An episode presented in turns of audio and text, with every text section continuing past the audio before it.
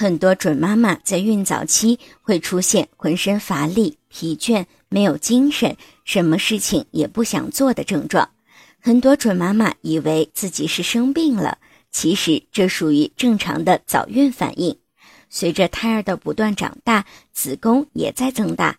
为了给胎儿提供一个好的成长环境，准妈妈体内激素会发生改变，身体也会出现一系列的变化。这是在所难免的。大多数的准妈妈在怀孕三个月之后就会自然好转，准妈妈不用太担心。